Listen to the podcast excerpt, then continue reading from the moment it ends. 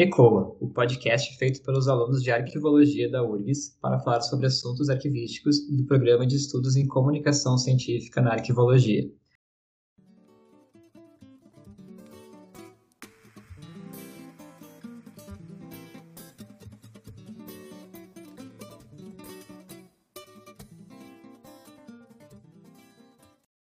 Eu sou Vinícius Duarte e hoje serei o mediador do ECOA, Arquivologia Fora da Caixa.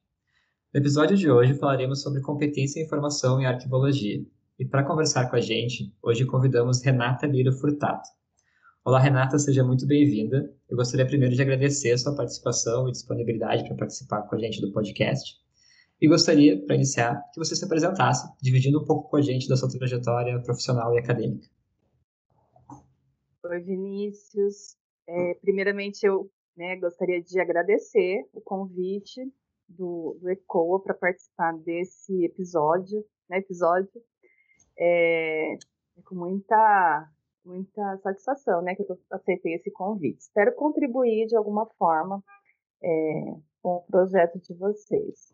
Bom, então, como Vinícius já me apresentou, meu nome é Renata Lira Furtado, sou arquivista, formada tem um tempinho já, sou da turma, da turma de. Me formei em 2003 na UEL, Universidade Estadual de Londrina.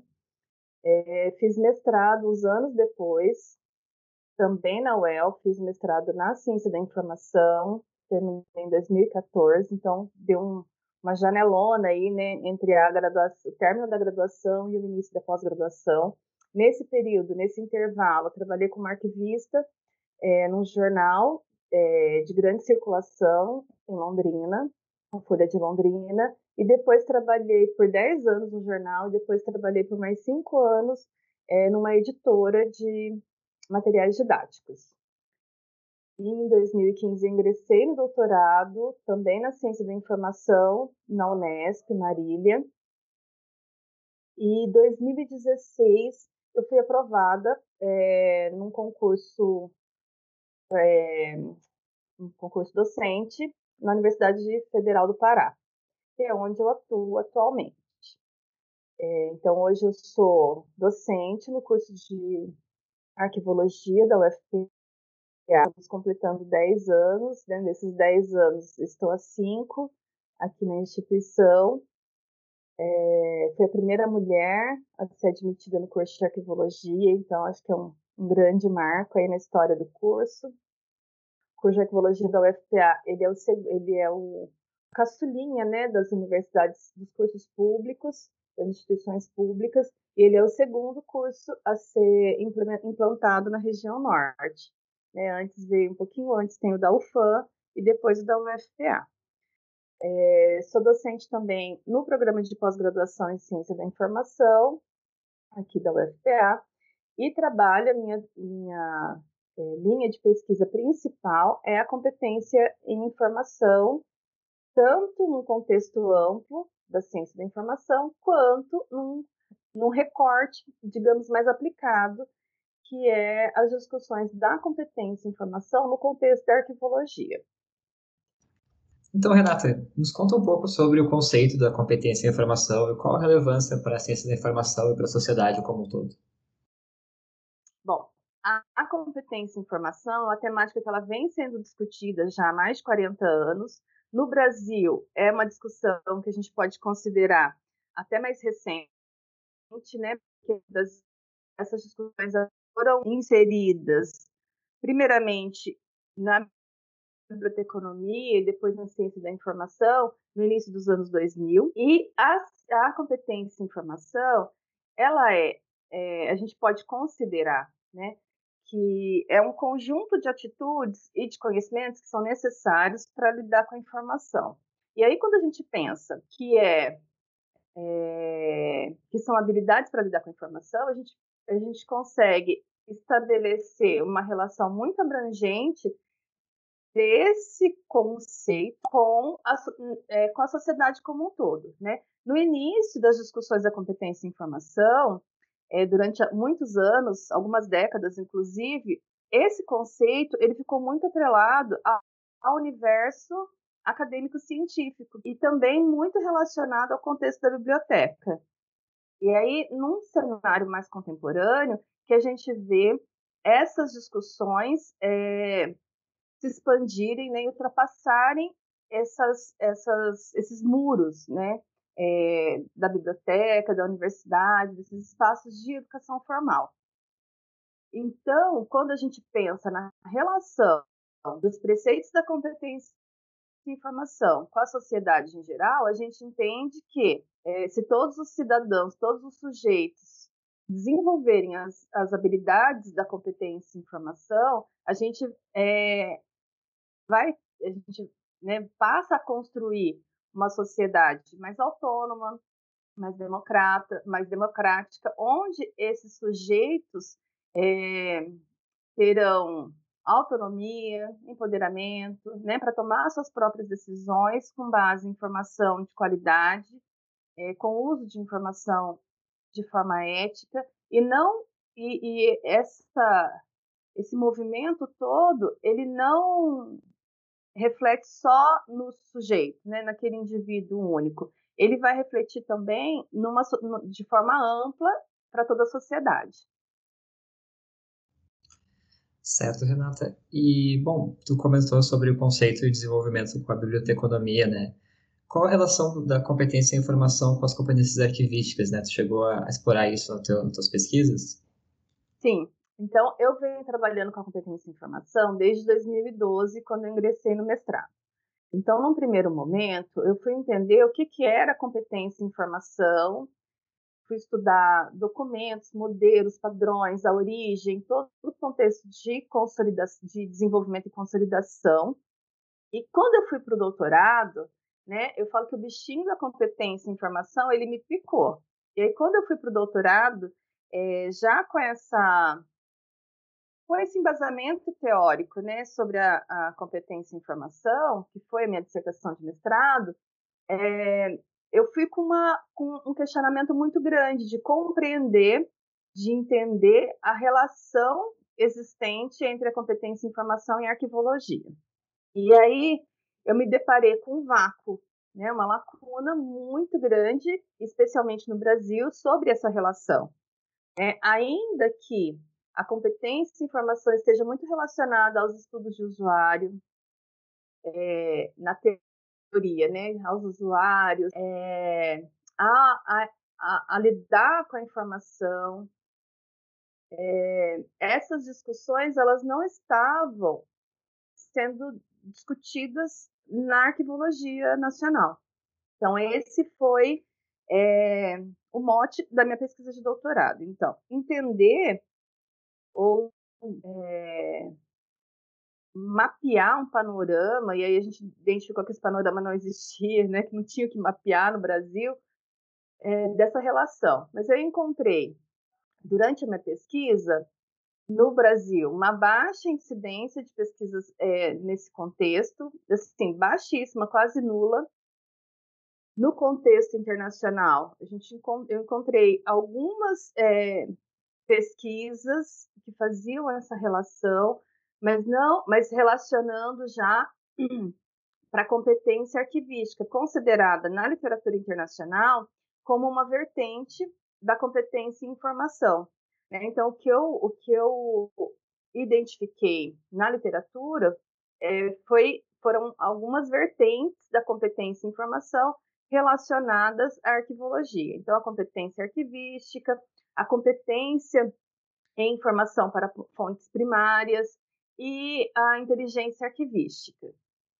No Brasil, eu consegui identificar que, ainda que a gente não tenha de forma é, institucionalizada a presença da competência em informação nos cursos de formação, né, que naquele momento eram 16, nos cursos de formação em arquivologia, os cursos de graduação em arquivologia especificamente, eu identifiquei que nos projetos pedagógicos, né, nos documentos que norteiam é, esses cursos, os currículos, é, é, muitos elementos que estão alinhados com os preceitos da competência em informação.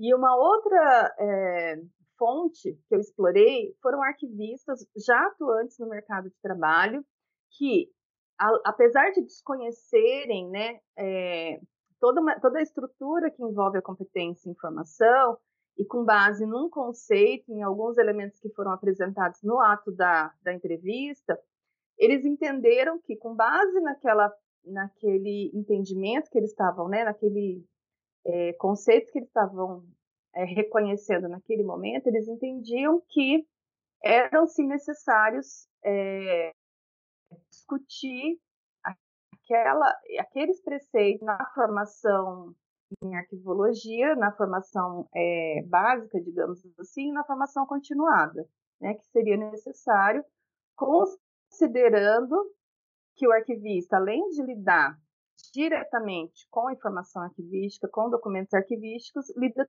também com é, os usuários, que, por sua vez, vão acessar essas informações, esses documentos. Né? Então, de uma forma muito resumida, né, foi, foi nessas, é, foram essas as primeiras é, percepções que eu tive dessa relação da arquivologia com a competência em informação.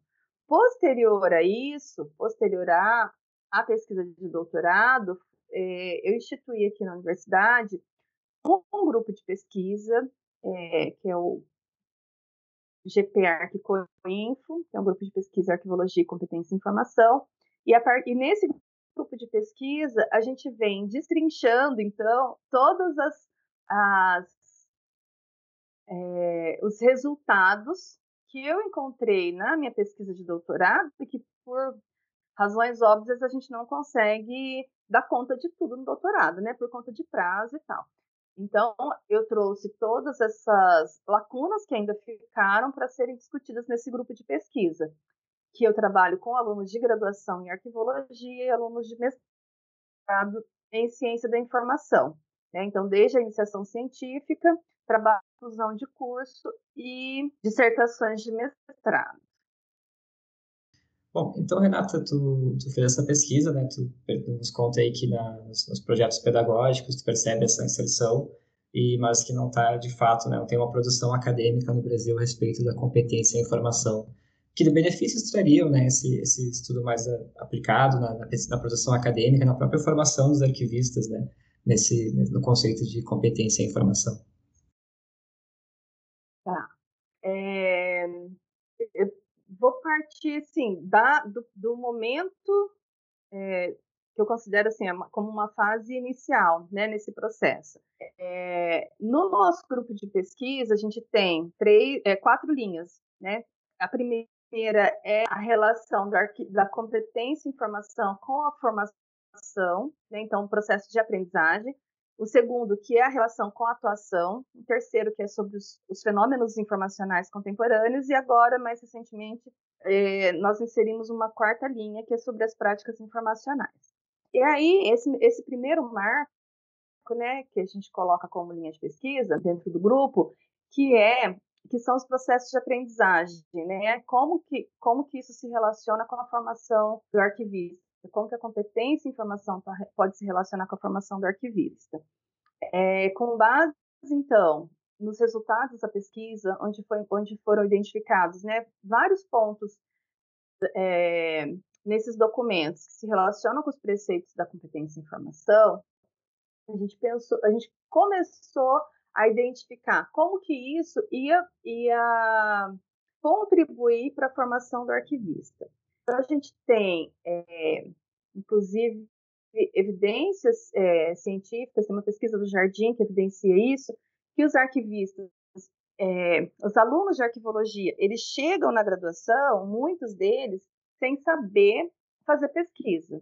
Né? Então, assim, questões básicas de identificar é, quais, as, quais as fontes de informação são, são as melhores, as mais seguras, confiáveis, como representar esse conteúdo é, pesquisado, né? Então, como primeiro como avaliar esse conteúdo e depois como fazer o, o registro e a disseminação desse conteúdo, a questão dos direitos autorais, a, é, que está in, inserida, né, dentro de uma mais ampla em torno da ética.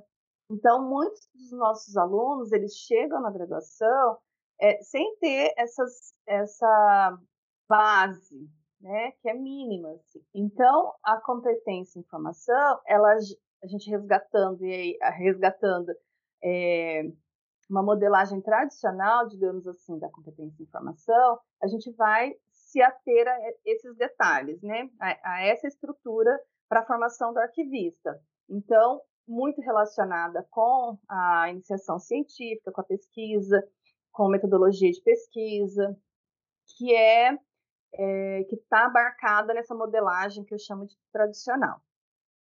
É, num segundo momento, a relevância da, da competência em informação na formação do arquivista está direcionada a, a esse contexto mais amplo de saber lidar com a informação. E aí não só a informação é, acadêmico-científica, né, é, abarcada nesse contexto da universidade, mas a informação como um todo. Então, desde, desde a, o acesso e a, a, o acesso à produção, à disseminação, o consumo de uma forma geral de informação nas redes sociais, na internet como um todo, e como, e como isso é disseminado.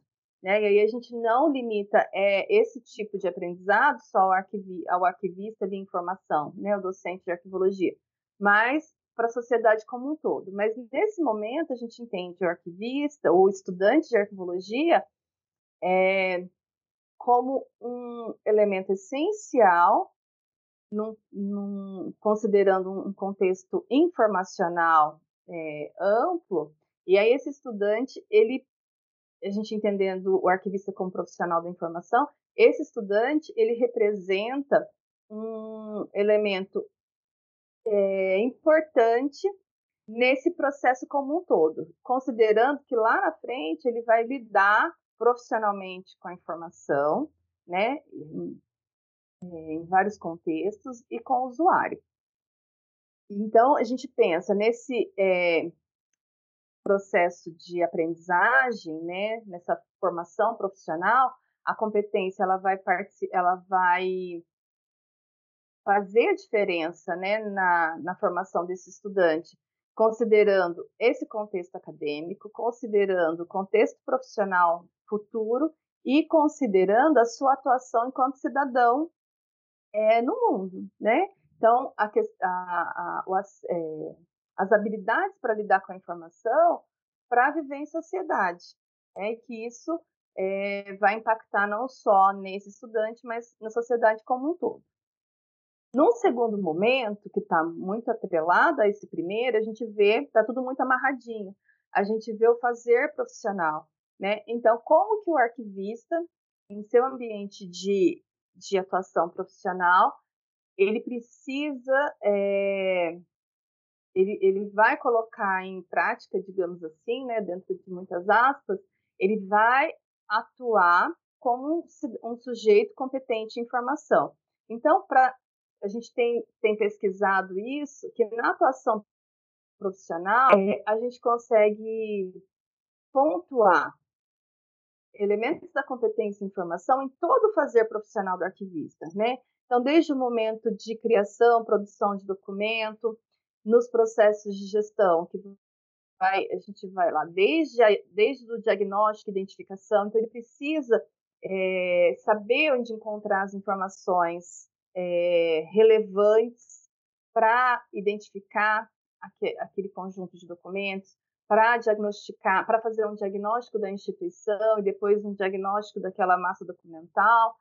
A gente consegue também relacionar os preceitos da, da competência em informação para o desenvolvimento de um plano de classificação, que a pesquisa ela está ali presente, para estabelecer prazos de guarda, desenvolver uma tabela de temporalidade, também é necessário fazer pesquisa, e aí saber onde fazer pesquisa e conseguir identificar as fontes é, de informação que são necessárias para resolver aquele problema, aquela questão, aquela lacuna informacional. E depois a gente tem a questão da descrição, que, que, que também, né, os processos que envolvem a representação do documento da informação arquivística, e, enfim, todo, todo, né, todo o rol de, de atividades desenvolvidas pelo arquivista, a gente consegue relacionar. Na difusão, por exemplo, a gente vai ter é, o processo de descrição de difusão né, ali muito atrelado, pensando já no usuário, é, seja ele interno ou externo, e aí a relação do arquivista como mediador nesse processo, onde o, onde o usuário né, vai ter contato com a, a informação, com o documento arquivístico. E esse a gente tem, né, é, de uma forma muito genérica, um cenário onde o usuário ele não detém das habilidades necessárias para lidar com aquele contexto, né? Para lidar com a informação, às vezes até conseguir acessar essas informações, seja elas no suporte físico, no suporte digital, é, via um portal, né? Então a gente tem as informações disponibilizadas no port nos portais de transparência, porém a gente tem a gente tem consciência que grande uma grande parte da sociedade não tem acesso, né? Às vezes não é o acesso físico, mas o acesso cognitivo a essas informações, a esse conteúdo. E aí o arquivista ele pode estar atuando como mediador nesses processos. É, quando a gente pensa na questão dos fenômenos informacionais, né, e aí a gente chama, o que a gente chama de fenômenos informacionais contemporâneos, é, a expressão abarca um grande é, conjunto de elementos. Dentre eles, a gente pode destacar a desinformação, as fake news, né, que são que é talvez o termo mais popular, é, o contexto de pós-verdade que a gente está inserido atualmente. E nesse, nesse conjunto abarcado né, por, por esses fenômenos informacionais contemporâneos, que não são necessariamente arquivísticos, né, porque eles, eles é, afetam e estão presentes na sociedade de uma maneira é, muito ampla, a gente, a gente consegue relacionar que o arquivista ele precisa ter as habilidades é, necessárias para lidar também com as informações produzidas nesses, é, nesse contexto, nesses contextos, né? Então, porque a gente tem, por exemplo, o documento arquivístico, ele é a materialização de informações que são, e aí quando a gente materializa e, e é, atesta aquele documento, né, seguindo uma série de uma série de elementos diplomáticos, por exemplo, de forma, de conteúdo, é, a gente está testando aquilo como um documento verídico, autêntico. E a gente tem visto, é, especialmente né, nesses últimos anos, um cenário de que a gente pode chamar, sei lá, de desvirtua desvirtualização, né? É, até documento arquivo, considerando que são, é, considerando, por exemplo, documentos que são instituídos como documentos autênticos e verídicos, porém com informações que nem sempre são verdadeiras. Então a gente viu num cenário assim muito recente assinaturas é, inseridas né, em documentos arquivísticos digitais que não foram autorizadas. A gente vê documentos também nesse contexto nacional bem recente. A gente vê documentos que foram é, adulterados assim de forma muito leviana, muito mal feita, né? Adulteração de documentos oficiais é, que foram inclusive alvos de investigação, têm sido né, alvo de investigação. Então, é, esses fenômenos que, que abarcam a sociedade como um todo, eles, estão, eles têm estado muito presentes nas é, práticas arquivísticas, né? E aí a gente entende que o arquivista, é, quando ele tem as habilidades para para meio que para sair do automático, sabe? Então assim, não é o classificar por classificar, não é o avaliar por avaliar, não é o descrever por descrever. Então, tem que ter toda uma reflexão acerca também das, das atividades que a gente desenvolve, né? Não é simplesmente manter no automático.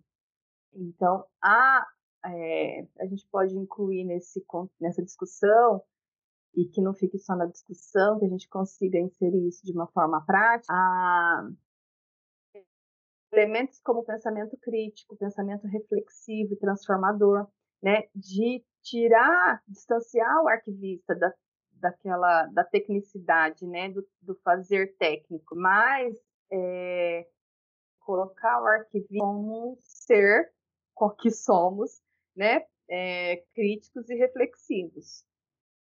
Acho que é isso. É, não, é, mesmo nos parece um desafio muito grande, né, Renata, essa questão de, de fazer, do fazer arquivístico crítico, né, desde, como tu fala, né, desde o diagnóstico até a difusão, né, todo o, o trabalho, todo o fazer arquivístico tem que ser uma criticidade muito grande, um, uma capacidade para que chegue né, nos usuários a, essa informação de uma maneira que, que a gente consiga auxiliar nessa competência informacional uh, quando, quando a informação de fato chega aos usuários, né, porque são muitos suportes e muitos meios, a quantidade de informação que a gente recebe hoje é, é, gigantesca, né? A gente precisa, todos os profissionais da ciência da informação precisam trabalhar dessa forma, né? Acho que é isso que, que parece, né? Exatamente. Né? E a gente, é, se a gente pensar anos atrás, é, éramos todos consumidores de informação, né? Hoje, a gente não é só consumidor, nós somos produtores de informação, consumidores e disseminadores, né? E aí é nessa perspectiva que eu falo do arquivista enquanto ser social, né? Enquanto cidadão atuando, eh, vivendo em sociedade, né? De saber lidar com esse volume de informações e saber é, compartilhar esses preceitos, né? Eu não gosto muito do ensinar o usuário, né? Mas eu acho que de, de, compartilhar práticas, conhecimentos e práticas e ações com os usuários, né? Eu acho que ensinar, eu acho, nos coloca ainda nesse ambiente é, tecnicista. Né? Eu acho que precisa ir além, a gente precisa transmitir esse conhecimento e que o usuário entenda, tenha essa percepção, a percepção crítica também reflexiva, não só nesse formato técnico. É, acho que é exatamente isso, assim, acho que também os, e os arquivos e até as universidades, né, que tem que estar tá também se adaptando a isso o tempo todo, né, acho que é, uma, acho que é um, um processo que está acontecendo, né, pelo que a gente vê nas tuas pesquisas e na tua fala. Né? Exatamente, na minha, na minha tese, é, um produto final, digamos assim, né, é uma estrutura que eu chamei de dimensões conceituais, que relaciona exatamente, é, a gente tem ali como eixo alguns elementos da competência em informação, que é o aprendizado ao longo da vida, é, o desenvolvimento socioeconômico, é, enfim, alguns elementos, e que nessa relação a gente tem um papel muito importante da sociedade no contexto da arquivologia, né? Então, a, a gente tem a sociedade, a gente tem a universidade é, representada pelos docentes, pelos discentes, pelo corpo técnico e pela produção que sai da universidade, a produção acadêmico-científica que sai da universidade, e tem também nessa relação as instituições arquivísticas, sejam elas públicas ou privadas, né, tendo ali como sujeitos arquivistas e usuários das mais, dos mais com as mais distintas características. Né? Então, é um, é, precisa acontecer de forma é, contínua e simultânea, envolvendo uma série de, de sujeitos, né? para que a coisa aconteça. E também a gente sabe que nada acontece de um dia para a noite, né? mas o que a gente tem feito aqui é plantar sementinha, assim, de começar a pensar numa, numa demanda que a gente tem que já está aí, né, a demanda, mas talvez a gente não tenha os elementos necessários, suficientes para dar conta dessas, dessas discussões. Não, não eu falo das discussões, mas para tirar também do campo teórico, né, de conseguir colocar isso em prática. É bom, acho que tua, tua pesquisa né, e teu trabalho na, na universidade é um é começo para isso e espero que aqui o nosso podcast consiga levar essa, essa fagulha, essa chama para outros, outros estudantes, para que a gente possa pesquisar também e, e avançar nessa, nessa questão ah, da competência em informação na arquivologia. Bom, Renata, uh, assim, como uma, uma pergunta final, assim, eu gostaria que tu falasse um pouco da tua uma memória afetiva que tu tem com a arquivologia na sua trajetória. Pode ser uma memória profissional ou durante o teu, teu percurso acadêmico, né? Alguma coisa que te, que te tem uma memória muito, muito particular da arquivologia contigo. Ah, eu sou muito suspeita, né? Porque assim, eu, amo, eu amo, eu tô já há 20, né, que eu, desde que eu entrei na graduação, então são 22 anos na arquivologia. E são muitas as memórias, né? Mas eu acho que, assim, para pontuar uma coisa muito especial, é... eu fiquei muito emocionada. Assim, eu me emociono muito fácil, muito, sou muito mole. Quem me conhece sabe. Mas é uma coisa que me emocionou muito é... foi que eu, eu atuei como estudante de graduação é, na comissão organizadora do ENEARC, lá em 2000. Ai, agora me deu até um branco, se foi 2001, 2002, eu acho que foi na UEL. E aí, quando, né, alguns anos depois, eu me vi aqui no papel de docente, no suporte aos alunos, em 2018. E aí, é, é, que foi aqui em Belém, o ENEARC, né? E aí eles naquela mobilização para fazer o evento acontecer. E a gente sabe qual, né, todos os, os, sufocos que tem por trás do evento, não só qualquer evento, mas evento acadêmico, acho que ele é muito marcante, né, é, para os alunos. E aí, aquele momento ali foi muito especial para mim, muito especial, porque eu não, naque, quando eu era aluna, né, quando eu era discente, não passava na minha cabeça um dia mas nunca que passava na minha cabeça um dia que eu seria professora, que eu estaria ali num outro lugar atuando na organização de um evento é, de estudantes. Então, acho que uma memória recente que eu tenho é, é essa, que me marcou muito. Mas são muitas, né? São, são 20, então, 22 anos aí inserida nesse, nesse cenário arquivístico, muita coisa. E aí a gente começa a pensar né, em pessoas, colegas que passaram pela nossa vida, é, desde a graduação, é, professores que hoje são colegas. É, então, assim, é muito, muito legal. E é, vira e mexe, assim, eu tenho 15 anos como arquivista de mercado, né, no mercado privado. É, eu tô, tô é, reacendendo, né? Estou sempre revivendo alguma, alguma história, alguma coisa, até para compartilhar com os alunos. Então, essa questão da memória, ela é, é bem importante. E eu tenho várias, várias, várias, várias. É, acho importante até a tua, tua fala um destaque para a gente pensar nas possibilidades que tem a, a vida arquivística, né, desde do, campo né? Desde quando a gente começa como estudante, da docência, o campo profissional, são muitas as possibilidades e as relações que a gente pode ter na, na vida da arquivologia. Né? Muito bacana o teu relato, Renan. Bom, uh, para um recado final, tu gostaria de deixar um recado final para o público que está escutando, para os nossos ouvintes? É, então, é, acho que o meu recado, não sei se é um recado, né? Mas é, com relação à pesquisa que eu venho desenvolvendo, né, já tem um tempinho, que, que qual é a talvez a maior não é barreira, mas é uma, uma acaba sendo uma dificuldade, é, que é pesquisar competência e informação nesses num contexto que é fora, né, do que foi proposto, do que a temática inicialmente foi proposta. E aí a gente encontra uma talvez uma, uma dualidade na arquivologia, né, que são é uma, eu falo que é uma corrente, né, um lado de pesquisadores, docentes e até arquivistas que acabam rechaçando algumas discussões, algumas temáticas que fazem, que não fazem parte é, do fazer técnico arquivístico.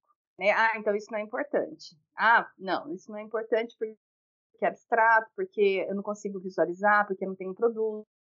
Então acaba acaba sendo ficando meio que marginalizado nas discussões em torno da, da, das discussões centrais da arquivologia, né? E aí eu acho que é importante é, a gente abrir, ampliar o olhar, né? Ampliar visando, é, não deixar para trás tudo que já foi construído, né? É, de teoria e prática da arquivologia, mas ampliar o nosso olhar, é, trazer é, muitas vezes a, a, interdisciplinaridade, né, a transdisciplinaridade para as nossas discussões, e a gente pode buscar em outras áreas elementos que teorias que já estão consolidadas em outras áreas para resolver problemas que são nossos da arqueologia. A gente não precisa inventar a roda, né?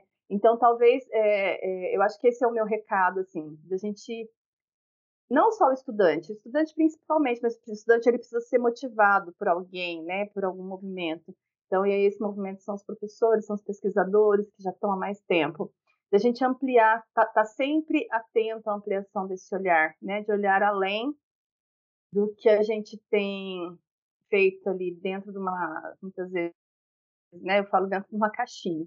Eu falo, a gente tem que sair da caixinha e pensar, ampliar os, os nossos horizontes, né, principalmente os novos profissionais, é, e estabelecer um novo padrão, né, tanto para a formação quanto para a atuação desses arquivistas que estão sendo inseridos no mercado de trabalho, né? Atribuir uma nova roupagem para o arquivista contemporâneo, né?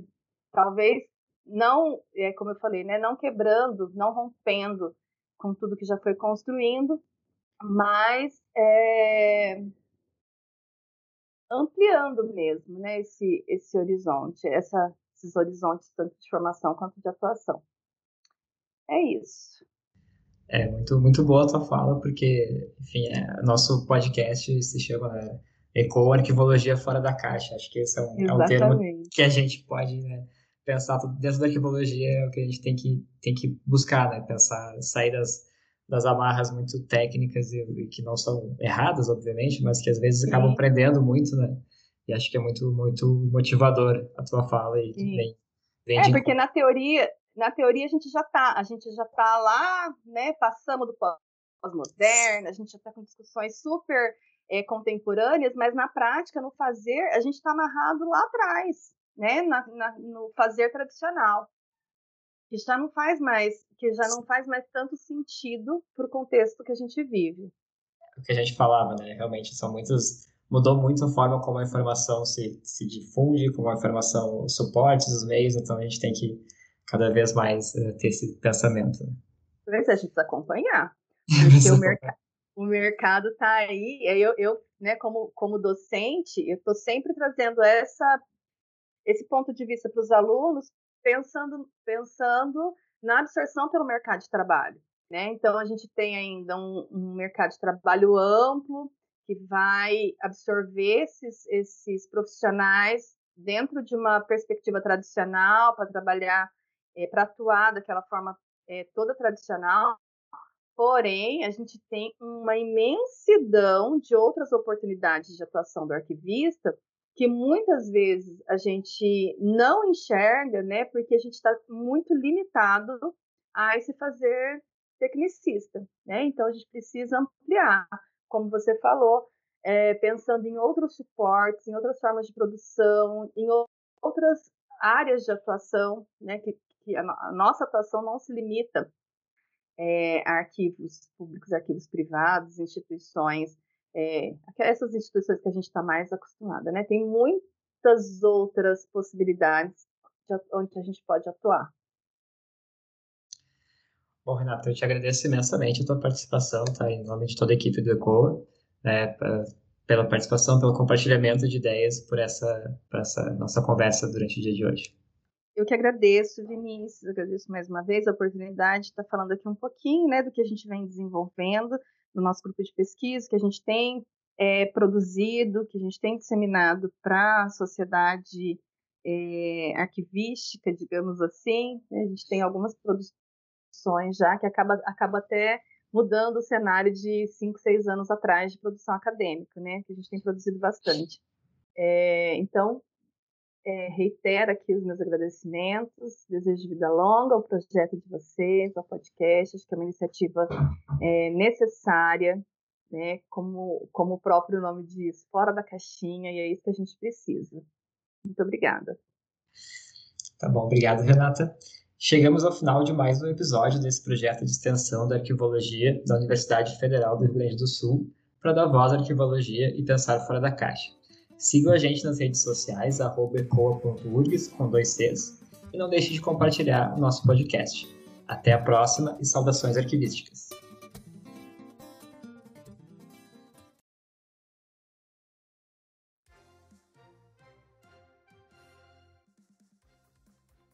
Olá, eu sou Letícia Gaiardo e trago para vocês hoje os destaques do Giro do Arquivo, edição 146. O destaque desta semana é: CONARC e FEPARC se manifestam sobre PL que altera a Lei de Arquivos. O Conselho Nacional de Arquivos publicou, no último dia 3, uma nota pública a respeito do projeto de lei 2789 de 2021, que propõe alterações na Lei Federal 8159 de 1991, mais conhecida como Lei de Arquivos.